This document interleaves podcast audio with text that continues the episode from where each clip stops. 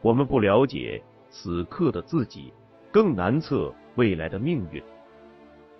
时间潮落潮起，生生不息。我们命若泡沫，随之远去。衰亡新生，在岁月的浪花中明灭。纵然是帝国兴替，也将如波涛般成为往事。作者摘译自拜伦《唐璜》。在理想、信仰与野心、欲望纠缠裹挟的时代，在权力与金钱对人性异化的漩涡里，一个人半生的追求、挣扎、迷惘，一对灵魂二十余载的爱恨聚散，一群七零后海归所经历的1997至2009年的中国当代史。请听长篇小说《丹尼往事》，作者葛望川。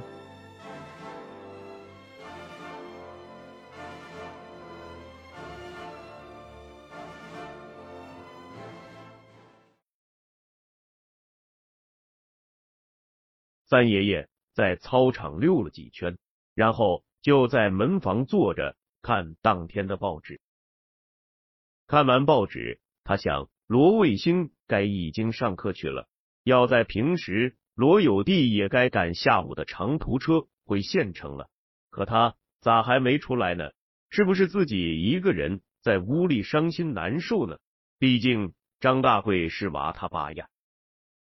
三爷爷有点放心不下，向小平房走，敲门，没人应。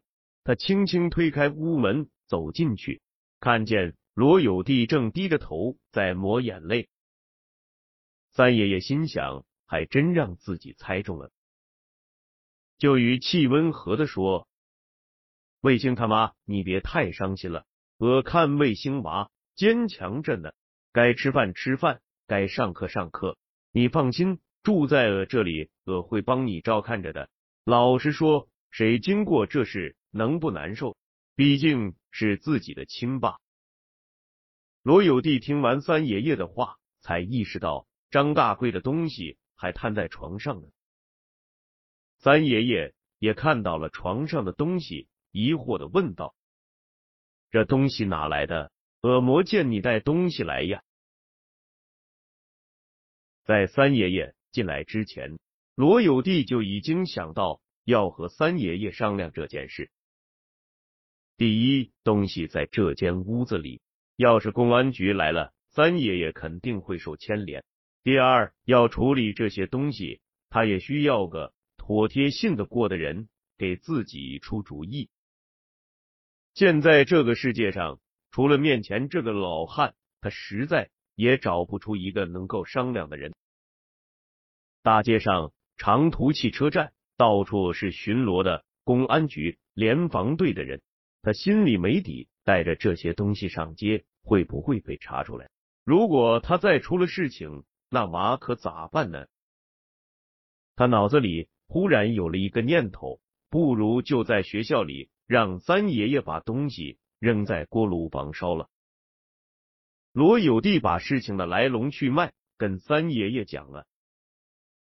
三爷爷说道：“我还一直寻思卫星娃是不是看错了，可这包东西……”要是还在这儿，张大贵又这么多日子都磨回来去，怕是他没接着往下说。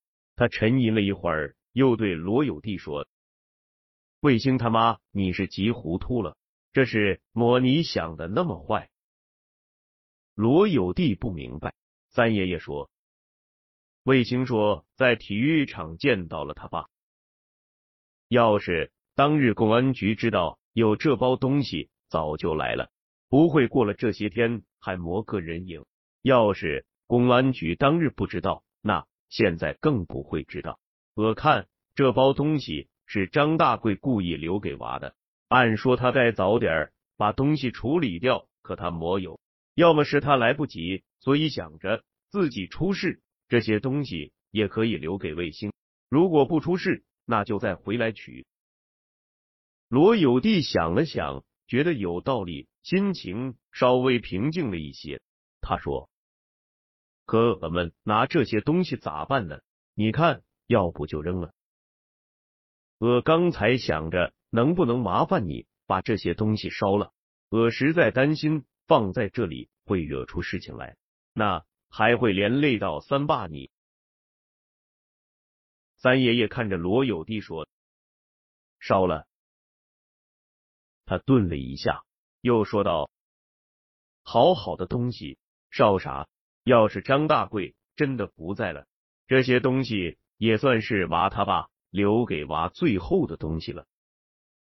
我总觉得对人要往好处想呢。张大贵把这些东西留给卫星，也许他是想着万一有事，这些东西。”也能帮到你们母子吧？三爷爷的话触动了罗有弟，他说：“我明白，可这些东西放在这里，不跟埋了个雷一样吗？”三爷爷说：“卫星他妈东西反正已在这了，现在满街的公安治安队，你扛着这包东西出门反倒不安全。你要是信得过，这东西先放在这里。”我来想办法。两年过去了，张大贵彻底没了消息。罗卫星、罗有弟三爷爷渐渐接受了张大贵已经不在了的现实。罗卫星上高一后，虽然依然是借读生，但班主任范老师却开恩让他参加班里的各项评比排名，他的考试成绩。也一起公布在班级的成绩栏里。范老师琢磨，这娃的成绩有希望考上清华、北大，让他参加班里的成绩排名，可以激励班上成立的学生，使他们知耻后勇，学习更努力。罗卫星就好比赛狗比赛里赛狗们前面挂的那根电动假骨头。一九八六年五一节一过，距离美国航天飞机在天空爆炸四个月，距离苏联核电站在地上爆炸不过一个多星期，中州市教委就在全市中小学生中掀起了学科学、用科学向太空进军的活动热潮。市里大小新华书店、书报摊点在热卖有关航天科技、太空探索。宇宙发现等知识的书籍杂志。同时，和风中学公告栏公布了一则红纸黑字、激动人心的通知：省市教委要在全市高中学生中开展太空科学实验竞赛活动，各校要组织优秀学生组成科学实验小组，积极实践，大胆设想，勇于创新，设计出。未来可在太空条件下进行有助于全人类进步的科学实验项目。学生设计出来的优秀方案，经过市里评比和奖励，还要选拔参加全省竞赛。班主任范老师精心部署，认真挑兵挑将，绝不任人唯亲，指定了班里综合成绩排名在前几名，而物理。化学课考试成绩也很优秀的三名同学组成竞赛小组，这里面就有罗卫星。放学后，范老师特意把三名学生留了下来，做了赛前动员。他说：“同学们，这次竞赛可非同小可，这是你们向科学进军、向未来进军的起点。如果你们……”想在祖国未来的科学研究领域成名成家，今天就是你们踏上的一个非常重要的台阶。这次比赛对你们自己、对学校都有非常非常重要的意义。如果你们在校内竞赛取得前三名，就会被推荐到市里参加比赛；如果在市里竞赛取得前三名次，咱们学校就能评上市级科学教育先进集体。他有意省略了，这有二百元到五百元的奖金。你们三个人就都会被评为区级三好学生，将来考大学就可以加分。如果你们继续努力，在省里取得前三名，学校就能评上省级科学教育先进集体。他有一省略了，这有五百元到八百元的奖金。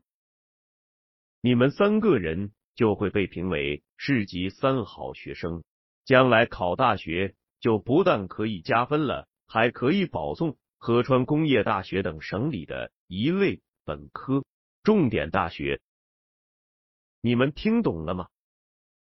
范老师一边说，一边眼睛瞪得很大，盯着这三个十六七岁的孩子，生怕他们听不懂这些关键重点。罗卫星从能听懂人话，就知道他妈罗有弟对他能上大学当国家干部抱了多大的希望。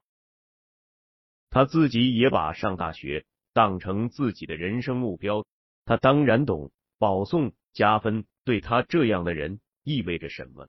只不过以前从没幻想过自己能有这种机会。他刚上高中就听说有好几个家里有背景的同学，不是因为这个奖，就是因为那个特长，将来可以加分。估计上到高三保送上大学，对有些人也不是啥稀奇事。比如三班那个。每天一下课就照镜子的矮胖女孩，这女孩初中语文考试总是在及格线上挣扎。可她爸是省文联副主席，所以一上高中，她就参加各种作文比赛，获了大大小小不同省市的好几个中学生作文比赛奖。听说高考他已经能加二十分了。再比如五班那个。老爸是省经贸委主任，戴眼镜，身体像个竹竿的男孩。一上高中就参加了市体校的青少年击剑集训队，将来高考算是体育特长生。三爷爷告诉他说：“你妈，你三爷爷可以把你拉着长大，可咱磨钱磨事磨办法给你一个好前程，全靠你自己努力了。”从加入竞赛小组那天起，罗卫星把除了上课、写作业、考试和吃饭睡觉以外的全部时间都花在准备竞赛上。范老师特意跟物理老师和化学老师打招呼，让他们多给这三个孩子一些指导。罗卫星不是在资料室里查物理、化学资料、航天杂志。就是与另外两个同学讨论商量实验方案，或者在教学楼的物理和化学实验室里做实验。星期天别人休息了，他向老师借了图书室的钥匙，继续在图书室里研究竞赛方案。放假前，罗卫星竞赛小组的方案参加了学校内部的评比，被评为第一名。罗卫星给罗有弟写信说，暑假他不回林丘了，要留在学校参加比赛。暑假期间，他们小组代表学校参加全市竞赛，还参加了全市举办的青少年现代科技学习活动。九月份开学后，罗卫星升入了高二。竞赛结果公布了，罗卫星的和风中学竞赛小组获得了全市第一名。成绩公布的第二天，学校就召开了庆功大会。五十多岁的唐校长站在主席台上，激动的向全体师生宣布，学校同时获得了全市科学教育先进集体光荣称号。唐校长先从半殖民地半封建社会讲起，说到落后就要挨打的真理，又从五四。新文化运动说到新民主主义革命的艰苦探索，从两弹一星说到自己反右时战战兢兢，四清时被扇嘴巴子，文革中被人剃过阴阳头，千辛万苦的熬到今天。等唐校长讲完，天快黑了，操场上站得腿发抖的几个调皮蛋学生低声埋怨罗卫星道：“罗和尚，你这帮瓜怂，得这个破奖，把老子们的腿都站歪了。”国庆节放假，老师学生都回家了，学校空了。三爷爷像过年一样买了两挂一千响的鞭炮，和罗卫星一起在操场畅快的放起来。三爷爷说：“娃真争气呀，再努把力就能保送上大学令。”鞭炮最响，在操场回荡，三爷爷高兴的如同喝了两瓶好酒一样。三爷爷忽然一拍大腿，说：“呀，这好消息该先告诉你妈呢，咋给忘了？他上次来还是暑假，他总说忙，这眼看两个多月了。”你等着，今个是国庆节，看能不能打电话找到你妈。三爷爷去校门口打电话，一会儿急急忙忙回来了。他对罗卫星说：“你季叔说你妈最近身体不大好，不知道为啥自己回榨油厂宿舍去住了。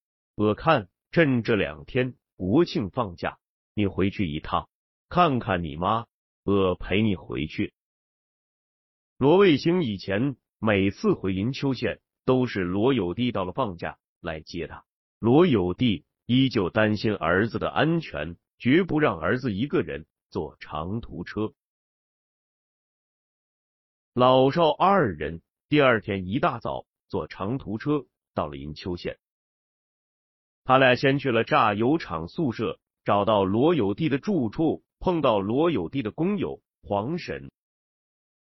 黄婶说：“罗有弟前天住院了，他正要去医院给罗有弟送饭。”他们就跟着黄婶赶到医院，一路上听黄婶说罗有弟的事。罗有弟两年多前的冬天在厂里干活时忽然晕倒了，到医院一查，发现是肝病。厂里让他病休，他不同意。因为病休了，工资只发一半，没有了奖金。他没把这事告诉三爷爷和罗卫星，也没告诉季善任。就是那个春节前，他写信告诉三爷爷，不让罗卫星回县城的。也是那年春天，张大贵出了事。季善任的二儿子在一九八六年的春节结了婚，婚礼在县城里。算是办得很风光。据黄神讲，他们结婚的家具、自行车、缝纫机、收音机和后来的婚宴，靠的都是季善任和罗有弟的积蓄。办婚礼时，娘家人非要季善任安排小汽车接新娘，否则就别想把媳妇接走。罗有弟又花钱买了一条烟，请县委大院的司机开着辆老拉达轿车。去把新媳妇接了回来，还在县城转了两圈。结了婚的小两口没地方住，季善任就在那个有三间平房的院子里挤出一间房来给他们住。自从这两口子住进那个院子，就没了安生日子。新媳妇进门没一个月就开闹，说季善任的二儿子。结婚前说好的是用桑塔纳轿车接他过门，怎么后来成了拉达了？还说结了婚就给他买电视，电视在哪呢？季善任没办法，只好和罗有弟商量。罗有弟说：“这两年咱不吃不喝，省东省西，就为了他俩结婚。现在手头还剩啥了？这钱买电视，呃，加卫星。”将来上大学咋办？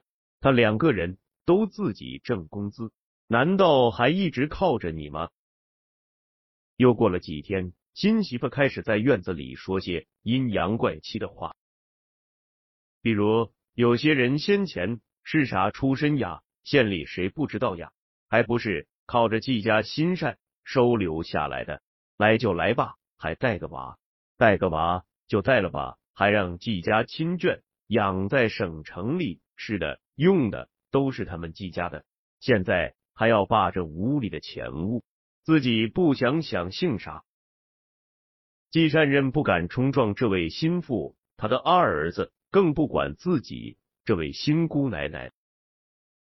罗有弟知道这是这家的新主人在发表就职演说，也知道他在这屋里的日子到头了，索性搬回榨油厂原来自己的宿舍住。罗卫星和三爷爷、黄婶三人到了县医院，已快傍晚。医院走廊里灯光昏暗。挤着六个病人的不大的病房里，罗有弟躺在病床上，床边坐着季善任。季善任见他们三个人进来，很尴尬，脸上多少有点惭愧。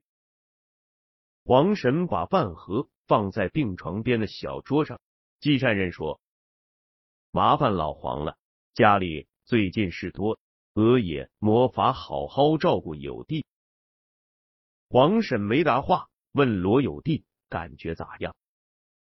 罗有弟说没事儿。三爷爷冲罗有弟点点头，把季善任叫了出去，黄神也跟了出去，留下罗卫星陪他妈。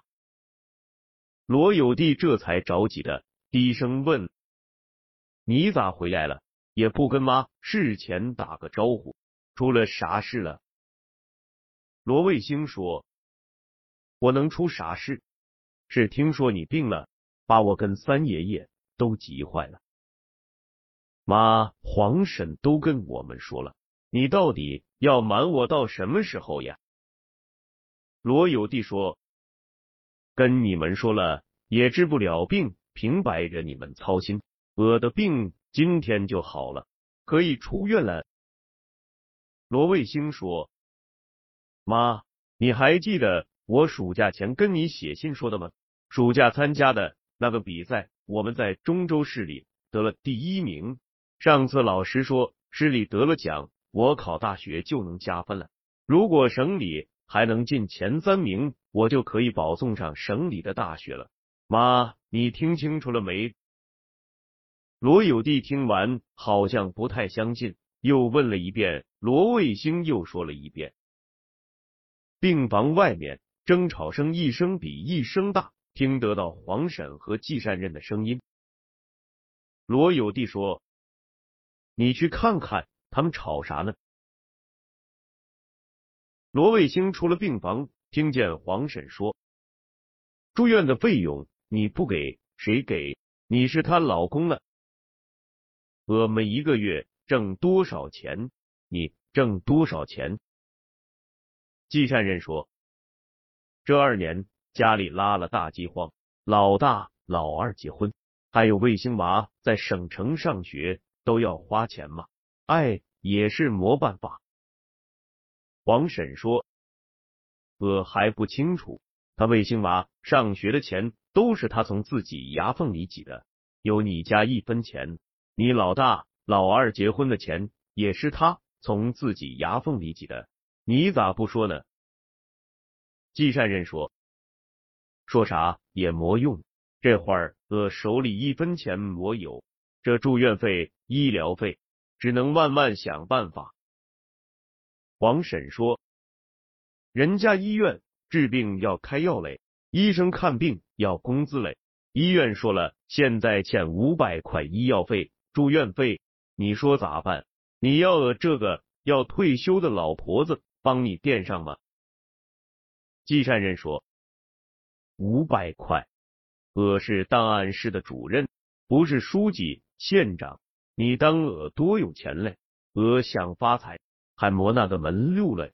看把我卖了，值不值？五百。”三爷爷对季善任说：“别说了，丢人现眼。”他又跟黄婶说：“别急，我带了点钱，你先跟医生说一下。”先垫着，剩下的钱咱尽快想办法。说完，从口袋里掏出了一沓钱，数了数，有四百块。罗有弟下定决心要出院，谁说都不听。三爷爷去跟医院商量结医药费、住院费，然后又拉着季善任跑到医生那里问了半天罗有弟的病情。医生说罗有弟的病县医院也没啥治疗办法，回家先吃药养养，最好到省城的医院去看看。季善任去跟医院借了一辆板车，罗有弟躺在车上，罗卫星拉着车，黄婶和三爷爷跟着。季善认出了医院，就不见了人。回家路上，罗有弟追问罗卫星那个竞赛和考大学的事，他终于信了。他对三爷爷说：“他三爷爷还得感谢你嘞，能让他去省城上学呀，不然在林丘哪有这机会啊？我当时盘算的没错。这几年卫星在省城上学。”你老人家操心最多。三爷爷说：“说啥呢嘛？卫星是咱家的娃嘛。”罗有弟跟罗卫星说：“你记得要好好感谢你老师、你校长嘞，不给你这机会，你咋能成这事嘞？抽时间，妈得去一趟，好好谢谢人家。”罗有弟回了榨油厂职工宿舍。过了一晚上，就撑着下了床。罗卫星和黄婶又照看了他一天。三爷爷在罗有弟出院的那晚，跑到季善任家里住了一晚上。第二天，带着从季善任那儿磨破嘴皮子弄来的二百块钱回了医院，补上了医药费和住院费。他到罗有弟的住处，把剩下的一百多块钱。交给罗有弟，罗有弟说什么也不收。